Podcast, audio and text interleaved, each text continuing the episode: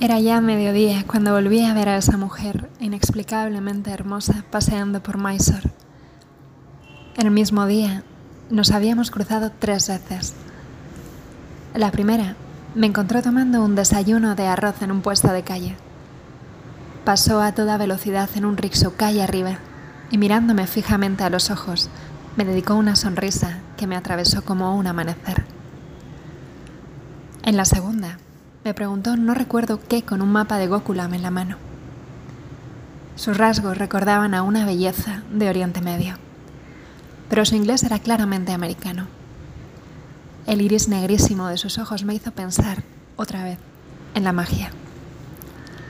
Le volví la espalda para retomar el camino.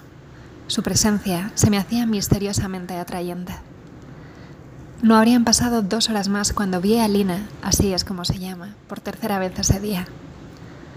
Me encontró jugando con una cabra blanca a pie de carretera. Las cabras son animales con una sensibilidad insuperable.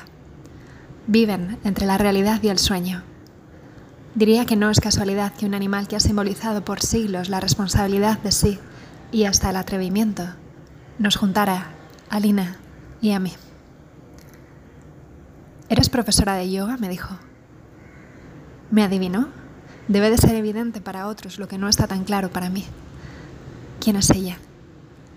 ¿Te gustaría venir a Costa de Marfil a compartir lo que has aprendido?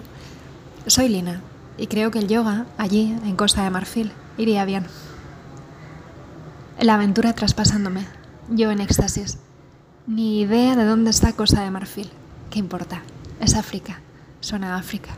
Tan absorta en la aventura estaba que tuve la concentración justa para tomar datos de su contacto y perderle la vista. El encuentro con Lina no duró más de cinco minutos y en dos meses estaba en Costa de Marfil.